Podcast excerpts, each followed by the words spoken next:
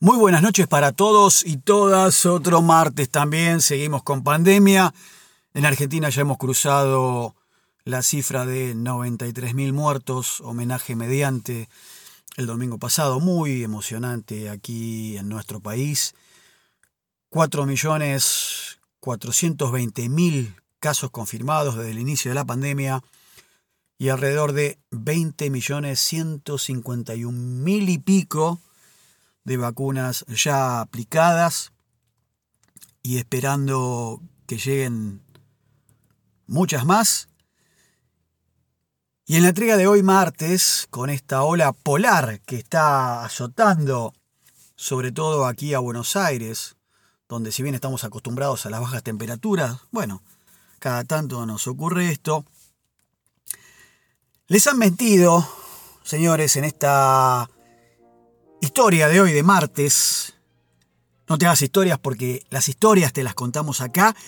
Y estamos hablando de Napoleón y Hitler, que en estos días se cumplió un nuevo aniversario del inicio de la operación Barbarroja, que fue la invasión nazi a la Unión Soviética.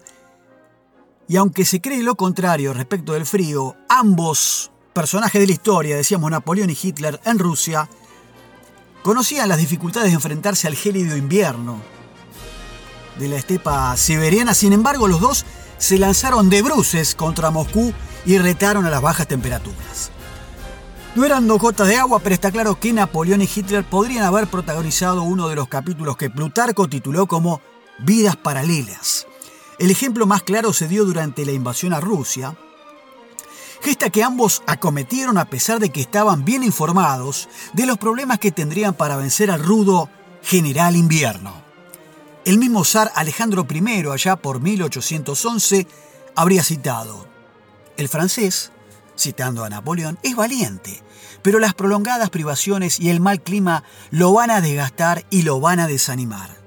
Nuestro clima y nuestro invierno son muy duros. Es innegable entonces que las bajas temperaturas sirvieron como una suerte de requiem para ambos. Bonaparte se enfrentó al peor invierno de los últimos, escuchen este número, 160 años en Europa Occidental. Hablamos allá de principios del siglo XIX. De hecho, hasta los propios rusos se sorprendieron al ver que los termómetros bajaban hasta tamaños niveles. Algo parecido le sucedió al Führer, cuyos blindados quedaron bloqueados por los problemas mecánicos derivados del frío y cuyos soldados se congelaron a decenas debido a la carencia de ropa de abrigo. Sin embargo, tan real como esto fue que Napoleón solo combatió al general invierno después de tomar Moscú cuando barruntaba que la campaña estaba totalmente perdida. Y lo mismo le pasó a Hitler en territorio soviético cuando cambió el tiempo. El pequeño Corso no desconocía que a la larga tendría que enfrentarse al general invierno y sabía lo que se le venía encima. En 1811, Calincourt, antiguo embajador galo en San Petersburgo, acudió a París con el objetivo de asesorar a Bonaparte sobre la futura invasión. Según explica Andrew Roberts en Napoleón, una vida, su extensa biografía sobre este personaje el diplomático dedicó un día entero a tratar de persuadir al emperador para que no entrase en guerra, por favor. No porque su gran armée, o sea, gran ejército, fuera inferior a los ejércitos del zar ni porque sus generales no superaran a los de sus enemigos. Los rusos, de hecho, eran considerados unos pésimos militares en el campo de batalla y no tanto por el frío. Frente a frente con Bonaparte, Kurenkourt le explicó la admiración de Alejandro I, el zar ruso, por la guerrilla española, cuyas tácticas habían implementado entre sus hombres, y los comentarios que le había dirigido sobre la crudeza del invierno ruso. Pero Napoleón la verdad estaba empacado, y decía, una buena batalla acabará con las grandes decisiones de tu amigo Alejandro y con sus castillos de arena. Se creía entonces el corso invencible y no entendía que se enfrentaba a muchos más enemigos que la mera infantería de línea de casacas verdes. En los meses siguientes, Bonaparte hizo acopio de una infinidad de almanaques y obras de otros tantos autores, y toda la documentación llegaba a la misma conclusión. El verdadero General Invierno no llegaría hasta noviembre, porque en diciembre, cuando el invierno ruso es que se vuelve más severo, y en noviembre las temperaturas no bajan por debajo de los 6 grados. Si lograba entonces que Rusia se rendiera antes, el problema estaría solucionado.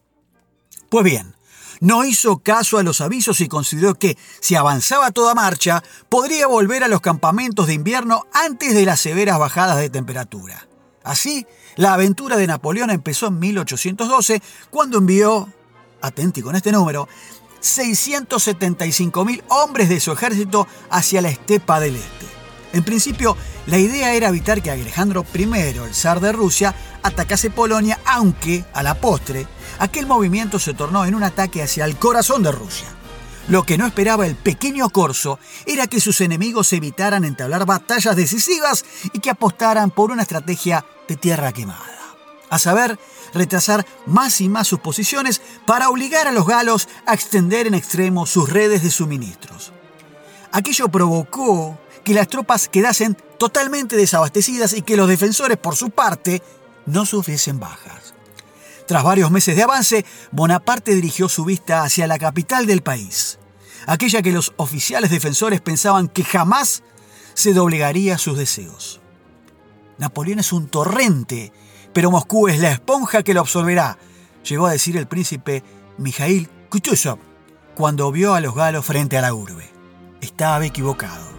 Ante el imparable avance francés, la ciudad fue abandonada en un éxodo masivo, pues apenas se quedaron 15.000 habitantes de un total de 250.000.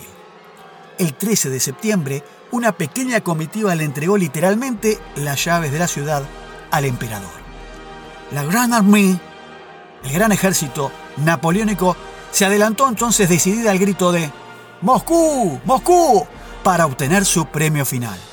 Napoleón, por su parte, se limitó a gruñir una sencilla frase. Allí, al fin, está la famosa ciudad. Ya era hora.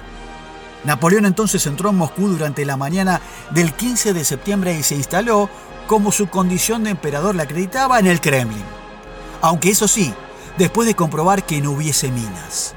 La ciudad es tan grande como París y dispone de todo, le escribió a su amada Josefina. A pesar de los incendios provocados por los rusos, el pequeño corso dio, tal y como él mismo dijo, el asunto está terminado. Para él, la guerra había acabado justo en ese momento. Un craso horror, ya que, aunque gloriosa, la urbe no estaba preparada para albergar las 100.000 almas que traía consigo. A las pocas semanas hubo que recurrir a los muebles para hacer fogatas con las que calentarse y los soldados subsistían gracias a la carne podrida de caballo. Por descontado, el ejército ruso seguía intacto y bien alimentado en retaguardia. Ese mismo octubre, sin alimento, sin energía, sin líneas de suministro efectivas, sin noticias de sus refuerzos y en definitiva sin esperanza, Napoleón observaba la caída de las primeras nieves. Aquello fue la punta del iceberg que ya se había tornado en un completo desastre. Sabedor de que no podía continuar con el enfrentamiento y antes de que llegara el general invierno, decidió entonces retirarse hasta la ciudad de Smolensk, aunque para entonces ya había comprendido que la lucha había tocado a su fin, al menos por el momento. El 18 de ese mismo mes fue muy claro con sus generales. ¡Apresuraos! Debemos estar en los cuarteles de invierno antes de 20 días. Para entonces, sin embargo, hacía un sol radiante y el frío todavía no había hecho su aparición. A los 17 días comenzaron las duras ventiscas y los termómetros empezaron a bajar frenéticamente. En todo caso, el autor señala que no fue hasta noviembre, con la Gran Armée, en retirada masiva cuando las temperaturas bajaron por completo. Además, enfermedades como el tifus fueron igual de letales que el general invierno.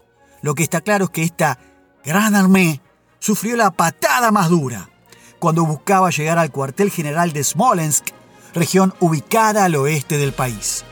A los combatientes les habían prometido que en aquella ciudad podrían recuperar fuerzas para continuar hacia casa.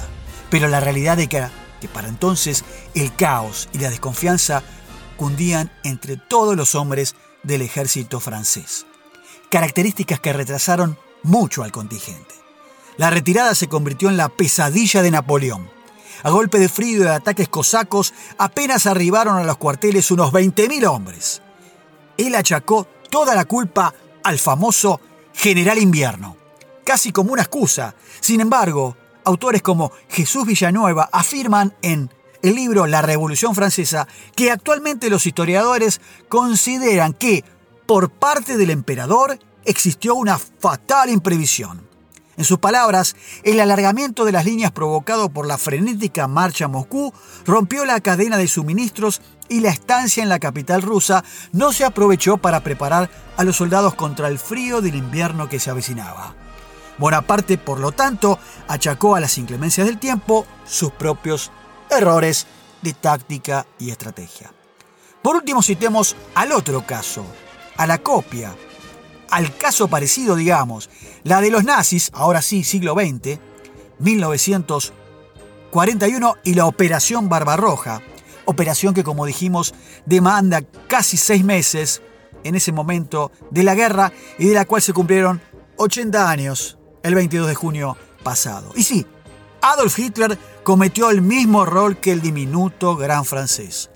A pesar de que algunos de sus generales más reputados, entre ellos Heinz Guderian, estudiaron las expediciones de Carlos XII y Napoleón y desaconsejaron entonces atacar Rusia, insistió en lanzarse de bruces contra la Unión Soviética. Y para colmo, un mes más tarde de lo que pretendía, por verse obligado a intervenir en otros países como Yugoslavia y Grecia.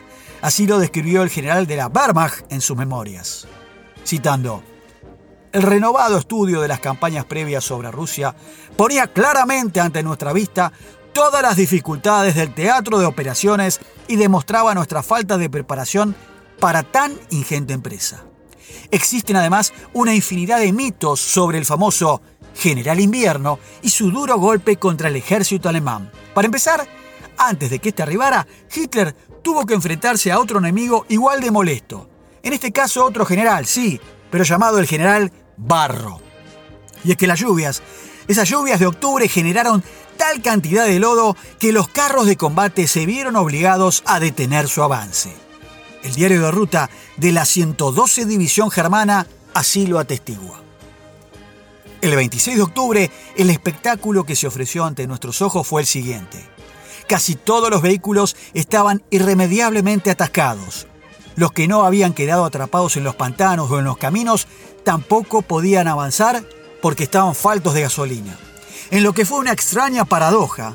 Los alemanes esperaron ansiosos la bajada de las temperaturas para que los pasos se congelaran y los vehículos entonces pudieran continuar su avance.